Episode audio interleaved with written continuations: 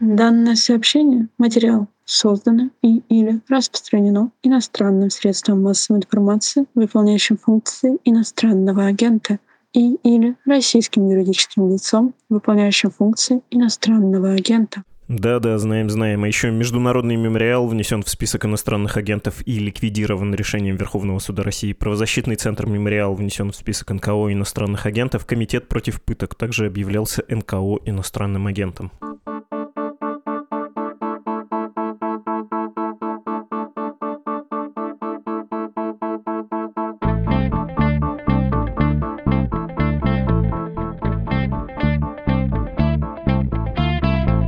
Здравствуйте, это подкаст о новостях, которые долго остаются важными. Он называется «Что случилось?». Мое имя Владислав Горин. Сегодняшний выпуск про Рамзана Кадырова, про его порядки, точнее, про его последнюю большую кампанию, частью которой является задержание силами чеченских силовиков в Нижнем Новгороде Зарем Мусаевой, жены Сайди Янгулбаева, судьи Верховного суда Чечни в отставке. Вы наверняка про это слышали, это было 20 января. И к той же кампании я бы отнес обещание сразу нескольких чеченских руководителей отрезать головы семье Янгулбаева. Ну и, конечно, 2 февраля митинг в Грозном, который по заявлениям местных органов власти является спонтанным, неорганизованным, несанкционированным, зачинщиков которого не представляется возможным найти, и при этом он собрал, по заявлению, повторюсь, местных властей, верить которым не обязательно, 400 тысяч человек. Вопрос в связи с этими новостями очень простой, а местами тревожно усталый. Чего опять Кадырову надо? Чего он снова добивается?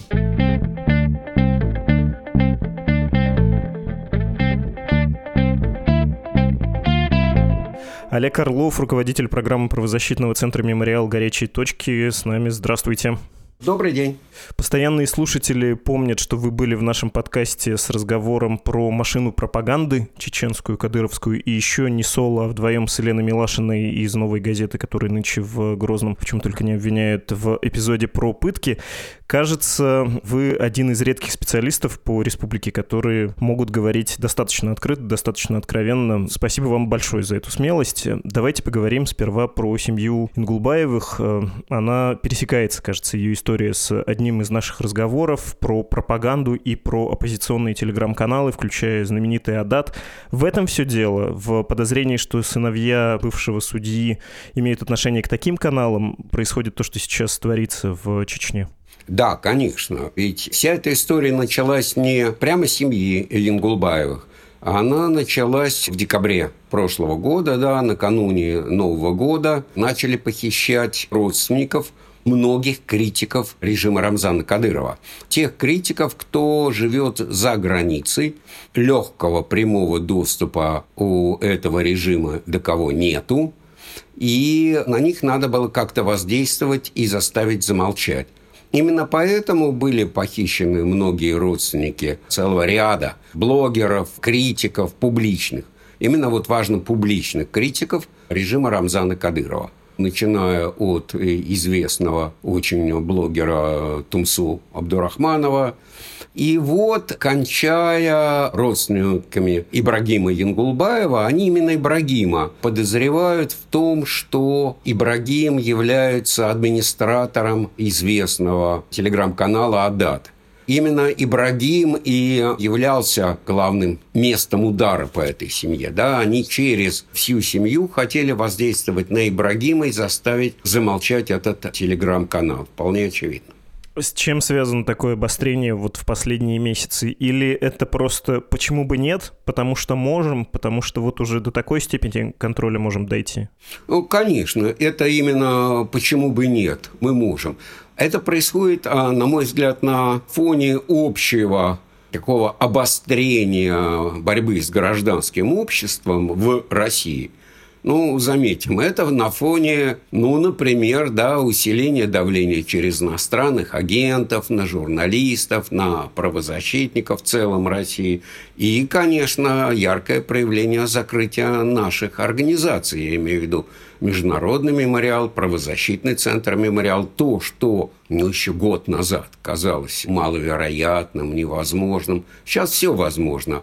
Ну и опять же, почему это происходит сейчас в России – но это происходит на фоне обострения отношения с всем окружающим миром, мы осажденная крепость, мы должны стучать кулаком по столу и требовать от всего мира каких-то несуразных мер безопасности, которые, понятно, мир все равно не примет, по крайней мере, значительная часть мира не примет в том виде, которым требует господин Путин. А раз так, мы осажденная крепость, надо наводить полный порядок. И те, кто давно точил зубы на гражданское общество в России, вот они, видимо, почувствовали, что у них руки развязаны, и они начали свою новую очередную атаку.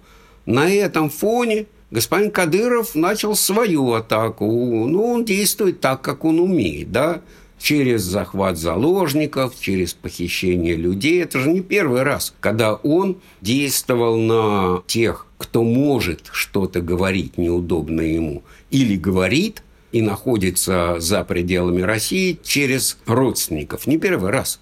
Ну, а тут, видимо, на этом фоне началась такая массированная кампания, которая, на мой взгляд, не удалась, провалилась. Но, тем не менее, вот – и все беды семьи Ингулбаевых, они в рамках этого общего наступления этой общей кампании. Я бы сказал, что конфликт э, с конкретно этой семьей интересен еще тем, что отец семейства Сайди Ингулбаев был судьей чеченским Верховного суда Чечни и ушел как бы добровольно, но под давлением, и он говорил, что при нем его сына били, и просто жизненно опасно было не согласиться с этим требованием. Что тогда было? Вы помните тот конфликт? Вам казалось, что это тоже из ряда вон выходящая ситуация? Нет, ну в данном случае я говорю о последнем, да, обострении давления на эту семью и совершенно безобразное и страшное похищение. Это на самом деле было не задержание в рамках закона, а фактически похищение, да, Зарима Мусаевой, матери трех, да, Ингулбаевых, два из которых, видимо, имеют отношение к телеграм-каналу «Адат». Но история, скажем, конфликта этой семьи с Рамзаном Кадыровым, она тянется давно. Просто в какой-то момент казалось, все так как-то успокоилось, а нет, все возникло снова. Тянется она с 15 года, когда впервые захватили, по сути дела, и привезли двух братьев Ибрагима Янгулбаева и Абубакара Янгулбаева, а также их отца на тот момент судьи Верховного суда Чеченской Республики в резиденцию Кадырова, где их встретили высокопоставленные люди из окружения Кадырова, лично сам он. Претензии-то какие были? Претензии были опять исключительно из-за деятельности Ибрагима. Ибрагим вел тогда какой-то такой паблик, э, сообщество в интернете – которое, ну, на тот момент даже нельзя сказать, как я понимаю, было такое ярко оппозиционное и направленное именно против режима Кадырова. Нет.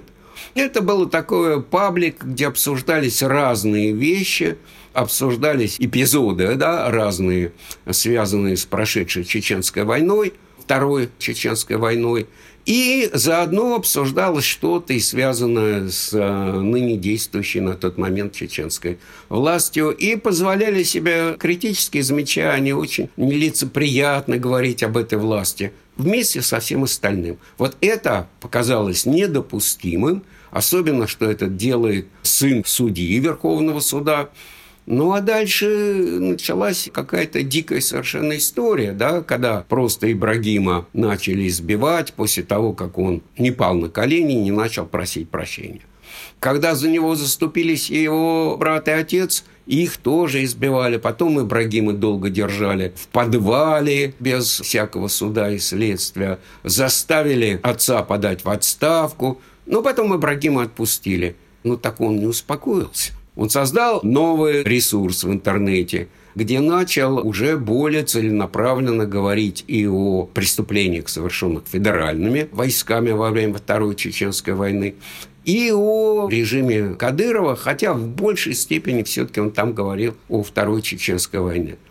И снова Ибрагима забрали. На этот раз против него возбудили уголовное дело за разжигание розни – абсолютно надуманная вещь. Ибрагим там не писал никогда отрицательно о русском народе. Он говорил о конкретных преступлениях федеральных сил. Его долго держали. Там была страшная история, когда у него перитонит развился в связи с неоказанием медицинской помощи в связи с аппендицитом, да, аппендицит и очень тяжелый перитонит. Его буквально спасли в последний момент после того, как там Москалькова и Федотов, по-моему, тогда уполномоченная по правам человека и председатель Совета по правам человека при президенте, они тогда с подачи Лены Милашиной, «Новой газеты», вступились за Ибрагима и потребовали все-таки оказать ему медицинскую помощь. Его буквально с того света в последний момент вытащили. А потом э, эта статья разжигания розни частично была декриминализирована. Ибрагима были вынуждены отпустить. Его быстро-быстро вывезли. Вся семья уехала в Нижний Новгород. Да, с помощью тогда комитета против пыток, за что сейчас комитету от Рамзана Кадырова достается звание пособников террористов. Их просто вывезли как заявителей в Европейский суд по правам человека в связи с тем, как поступали с Ибрагимом Янгулбаевым. Ну вот, они жили в Нижнем Новгороде, но Ибрагим опять не успокоился. Ну, Абубакар просто начал работать, старший сын, в комитете против пыток правозащитником. А Ибрагим не успокоился и начал снова делать то, что он как-то умеет – уж хорошо или плохо это можно спорить, но как-то умеет и, видимо, принял участие в деятельности этого телеграм-канала «Адат». Ну, наверное, это так можно думать. Участвовали другие члены семьи в, там, не знаю, создании, администрировании этого телеграм-канала. Это вопрос открытый. По-моему, это никак, нигде не доказано, что отец или брат, а уж тем более мать, имели какое-то прямое отношение к работе этого телеграм-канала. Но телеграм-канал, конечно, начал зарабатывать популярность в Чечне. Опять же говорю, оценивать ему можно очень по-разному. Кто-то оценивает этот телеграм-канал как высокую журналистику, высококачественную журналистику. Кто-то оценивает по-другому и говорит, что там масса недостоверной информации печатается и совершенно недопустимые оскорбительные высказывания в адрес чиновников, ну, самого Кадырова и его чиновников. Можно ругать, и надо, наверное, надо ругать и этот режим, и его руководителя, и чиновников за то, что они творят. Но зачем оскорблять? По-моему, оскорблять никогда никого не надо.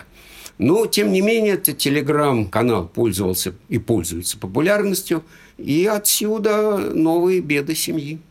Всех желающих подробнее узнать про телеграм-канал Адат я бы отправил в наш прошлогодний выпуск. Где-то год назад мы с э, Тумсо Абдурахмановым говорили, и там был, конечно, в 2015 году своеобразный эпизод, когда к нему в Швеции, он живет в Европе, ворвались домой и пытались убить. В общем, да, все там довольно жестко. Телеграм-канал — это не как в России телеграм-канал. И вся история семьи судьи, Саиди Ингулбаева, она тоже, в общем, началась с пацанского американского паблика с волками. Просто Чечня — это полицейское государство на максимуме. Вот то, что прощается в соседнем регионе, там не будет прощено. Если бы я думал, что есть какой-то план, мне так не кажется. Я думаю, что чеченские как бы не, не попасть-то под суд не власти, а некто в Чечне, что они действуют скорее рефлекторно, что у, не, у них нет никакого плана и нет никакого списка сигналов, которые они посылают, но что можно тут уловить, что тем, кто в окружении правителя проявляет не то что нелояльность, а малейшее несогласие, им будет нехорошо, это пункт номер А. Пункт номер Б — это урок тем, кто читает, и тем более пишет телеграм-каналы или какие-то паблики и вообще собирается свою повестку продвигать в контролируемом информационном пространстве. Пункт В я бы добавил говорил «Новая газета», «Дождь», «Комитет против пыток», не лезьте в наши дела, мы вам сделаем больно. Всех я адресатов перечислил, все послания. Ну, вообще все правозащитники, все журналисты, не лезьте в наши дела. И когда мы, вот лично я общался с господином Кадыровым, это же не один раз говорится. Вы там где живете, когда он говорит с э, нами, да? Кто-то там в Москве, у кого-то там в Питере – вот вы там у себя работаете, там комитет против пыток в Нижнем Новгороде. У вас там много дел, а к нам не лезьте. Тут мы сами разберемся со всем, что происходит. Но в этот раз он сам нарушил некоторую экстерриториальность. Вас удивил январский визит чеченских силовиков в Нижний Новгород? Вот это задержание в доме судьи, немолодая женщина с хроническими заболеваниями без обуви по снежной каше от подъезда к машине идет. Нет-нет, не первый раз происходит нарушение экстерриториальности. Да вообще она давно более или менее не соблюдается. Понимаете, тут неправильно говорить, что господин Кадырову Кремлем разрешено все творить в границах Чеченской Республики. Нет, шире. Ему разрешено, кроме того, что в границах Чеченской Республики, ему разрешено творить все с чеченцами. Ему чеченцы, как э, некая общность, отданы в его видение. Да? Поэтому мы много раз уже сталкивались, как людей, по сути дела, хватают и похищают за пределами Чечни. Ну, например, в Нижнем том же самом Новгороде, да, по-моему, два года назад, также были похищены и вывезены два бывших жителей Чечни, которых ЛГБТ-сеть вывезла туда, спасая их от преследования. Их похитили, по сути дела, вывезли в Чечню, где предъявили обвинения. Или вспомним. Сибирский город, это мы этим непосредственно занимались. Магомед Гадаев, беженец из Чечни, свидетель важный по некоторому обвинению в адрес кадыровского окружения, его оттуда депортировали, он уехал к своему брату вот э, в Сибирский город, и просто, что называется, в режиме онлайн, да, все время с ним общались, послали туда адвоката, чтобы его защищать, чтобы его не вывезли в Чечню. Ну, так туда приехали люди из Чечни, ну, то есть оперативная группа из Чечни, и, по сути дела, похитили и увезли в Чечню при содействии, при попустительстве местной полиции.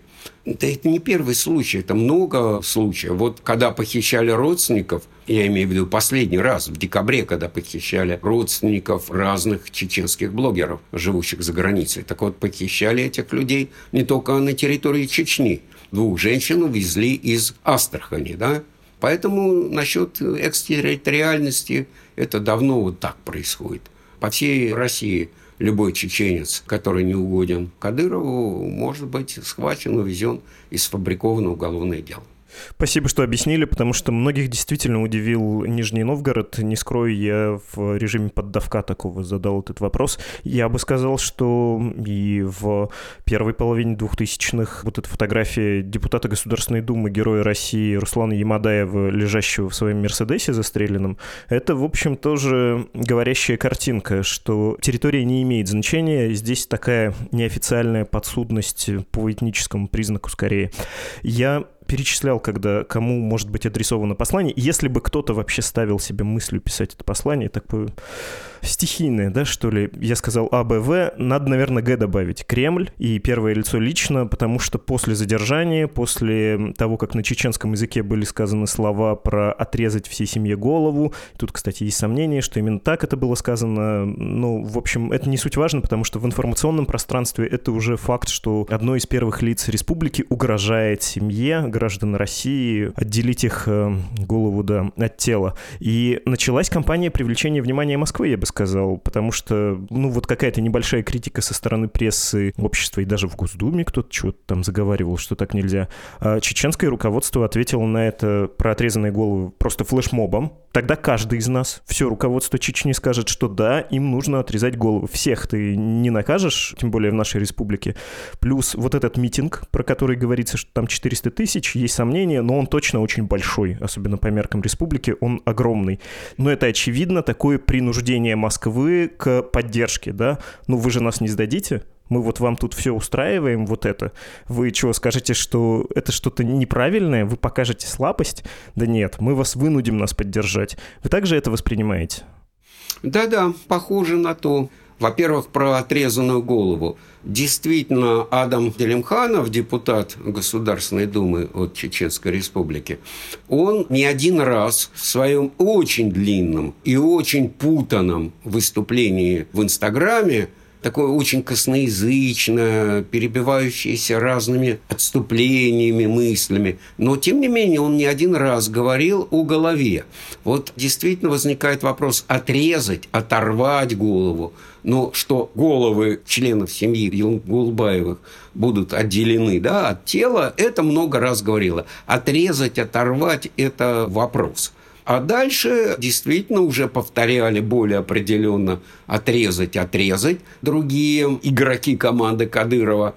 И вот даже Абузайт Висмурадов, очень приближенный к Кадырову человек, он же прямо сказал у себя, по-моему, в Инстаграме тоже, мы этими головами будем играть в футбол. Да, вот по такому какому-то нарастанию ужаса они идут.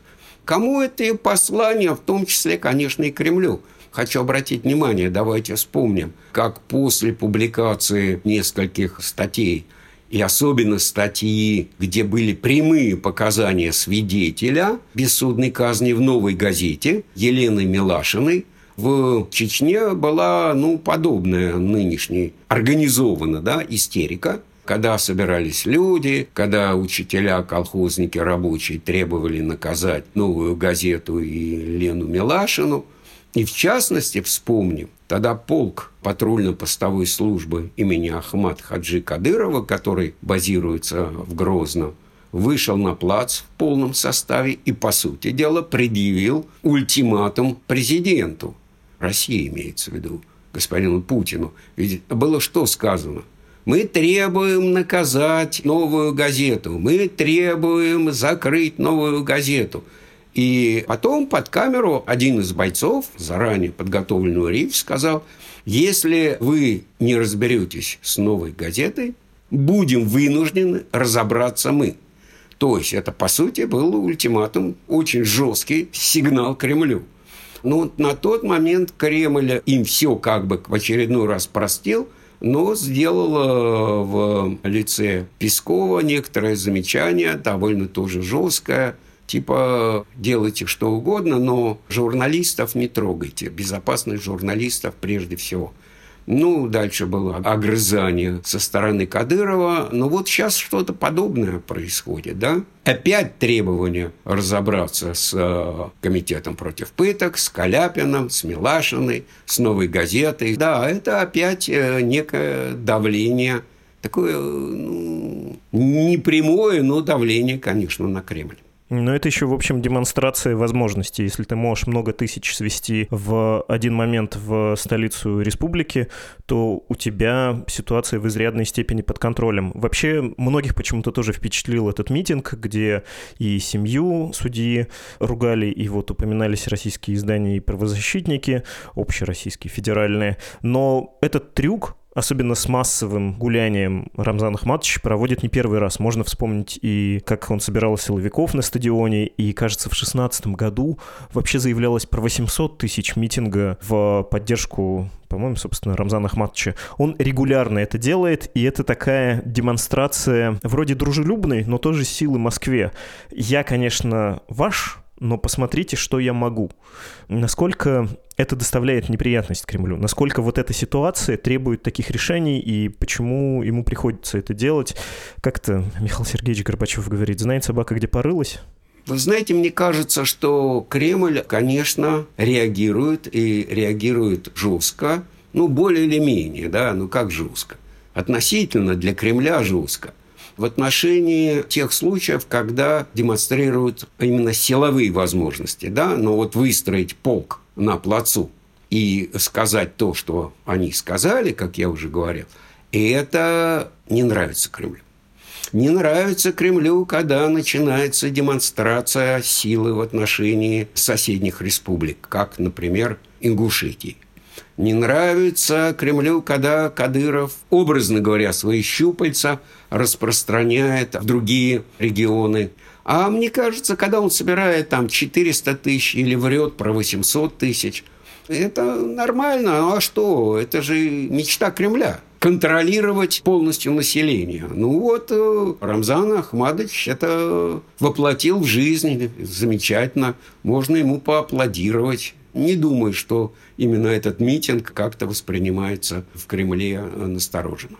Последний вопрос, очень абстрактный и скорее для понимания положения дел в Чеченской Республике, чем сколько-то возможные ситуации. Вы себе представляете, что Москва берет и убирает из этой системы Рамзана Ахматовича и ставит кого-то другого? Потому что, если честно, когда ты настолько нарочито демонстрируешь свои возможности, это одновременно говорит и о твоей слабости. Если ты навязываешь как бы встречу, можно написать в кавычках, а можно без кавычек. Когда ты говоришь, что у тебя прошел гигантский несанкционированный митинг зачинщиков, которого найти не не представляется возможным, но известно, что все это были мужчины, примерно половина населения республики мужского по подсчетам. Это все показывает, что ты очень не уверен в себе. Представляете вы себе, что Рамзан Ахматович в какой-то день по действию из Москвы уезжает в какую-нибудь ближневосточную страну или в Турцию и живет там прекрасно со своей большой семьей, а Чечней правит другой человек?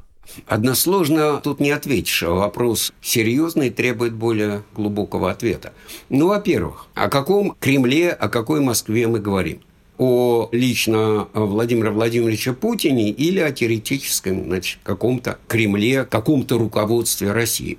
Если бы во главе России находилось ответственное руководство думающая о будущем России, а не сиюминутной ситуации и борьбе за то, чтобы оставаться вот сейчас у власти, то да, я представляю, потому что, безусловно, сейчас заложена мина под будущем России. Кадыров является лояльным в отношении не России, да, а отношении Путина.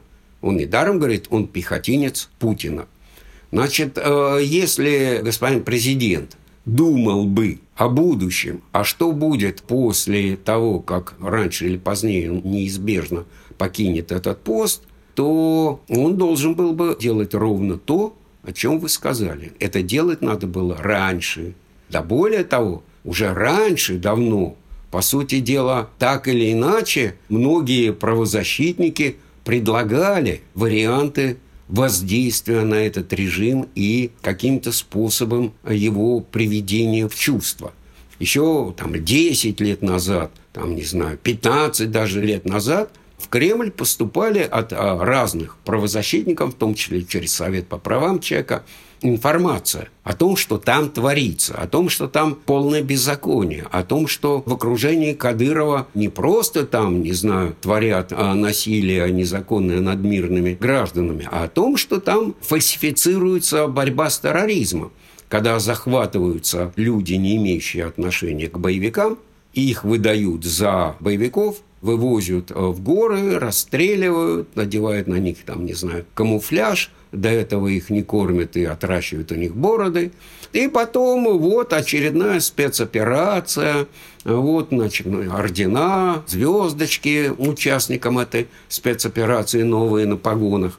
Понимаете, ладно, если они не хотят, я имею в виду Кремль, делать что-то, чтобы соблюдались права человека. Но тут то, на чем они вроде как сидят, их собственный сук подрубают, борьбу с терроризмом, силовую составляющую, по сути дела, разлагают таким образом. Нет никакой реакции. А ведь можно было, были конкретные люди. Ладно, не хотите трогать Кадырова? Есть люди из окружения, которых можно привлекать за очень конкретные преступления. Вот такого рода, о котором я сказал. Это бы изменило бы еще тогда ситуацию с этим режимом. Но нет, вот не хотели, не хотели и не желали ничего делать. И понятно почему. Потому что лично, ну, на первом этапе у него был покровитель в лице Суркова, у Кадырова я имею в виду, а потом уже это ровно на уровне уже самого господина Путина он превратился в такого любимчика, которого нельзя трогать у Путина. И вполне понятно, Путин – держит его как некую карту в рукаве на всякий случай, вот некая дополнительная силовая составляющая, некоторый дополнительный козырь во взаимодействиях с другими силовыми структурами, если понадобится, в каких-то критических ситуациях. Недаром Путин и его режим опираются да, на силовиков. Значит, должны быть сдержки и противовесы. Если нет политических сдержек и противовесов, если нет сдержек противовеса в виде свободной прессы, гражданского общества, то какие? Разные силовые составляющие. Да? Вот они, сдержки противовесы. МВД, КГБ, ФСБ, естественно, Росгвардия, Следственный комитет, прокуратура, и все они с друг с другом в таких сложных отношениях находятся. Вот сдержки и противовесы режима Путина. И один из а, тут козырей, это вот называется чеченские силовики и во главе них Рамзан Ахматович Кадыров. И поэтому он оказался неприкасаем. Да? И ни он, ни его окружение. Ну и вот тем самым сейчас заложена мина под будущее России. Конечно, никогда не поздно начинать поступать достаточно разумно и жестко в отношении этого режима. Уверен, и сейчас можно так или иначе было поступить. Вот когда говорят, ну да, конечно, уберем Кадырова, его же окружение, все вооруженное, они же уйдут в горы воевать. Слушайте, кто пойдет воевать? Они обросли жирком, у них собственность, у них особняки, у них Бентли, у них собственность по всей России – они что, вспомнят свою молодость, схватят автоматы пойдут в горы воевать? Да, возникнет некоторая напряженность, возникнет некоторая разборка внутри этой элиты. Ну да, но это можно решить. А вот как решить, когда господин Путин уйдет на его место, кто-то придет другой, и не дай бог в России возникнут какие-то сложности, как в этом случае поведет тогда уже неуправляемый режим внутри России, вот это вот опасно. Ну, они о будущем не думают. И еще, понимаете, господин Путин не обращает внимания на следующее, видимо. Он думает, что действительно собрал 400 тысяч человек на площадь Кадыров. Это значит, ну да, пользуется, ну, как минимум, неплохой поддержкой у населения, ну и как минимум он все контролирует.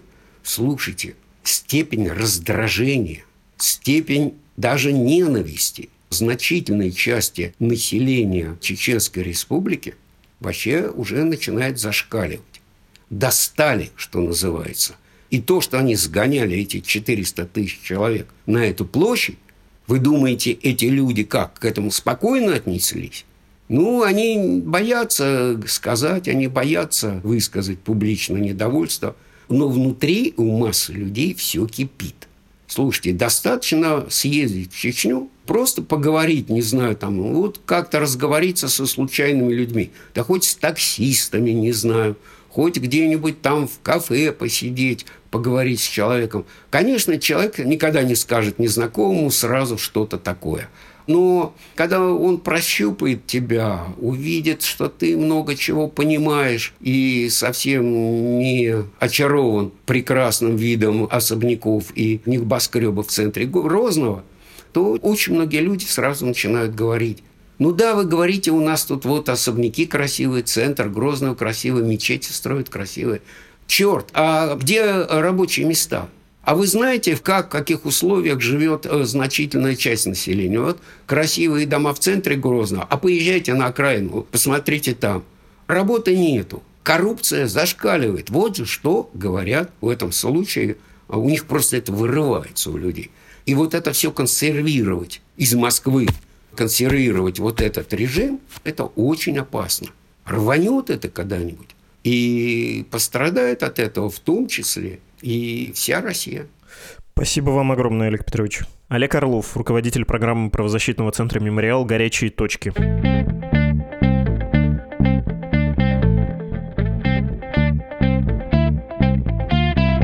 Вы слушали подкаст «Что случилось?» о новостях, которые долго остаются важными. В самом начале эпизода, поставшей уже традицией, сообщение об иноагентстве прочитала наша слушательница Марина. Спасибо вам, Марина, большое за это. Ну и тоже традиция, но не пустой ритуал. Напоминание, что страничка support.meduza.io — это точка входа в сообщество людей, которые поддерживают Медузу. Там вы можете оформить пожертвования. На эти деньги сейчас живет издание, и без них, к сожалению, никуда. Спасибо всем, кто уже вошел в этот круг друзей. Писать нам вы можете на почту подкаст собакамедуза.io. И да, подкаст «Что случилось?» — это я, Владислав Горин, редактор-ведущий, а также редактор и продюсер Лора Суслова, автор музыки Виктор Давыдов и отдел дизайна «Медузы». Спасибо за внимание, до встречи.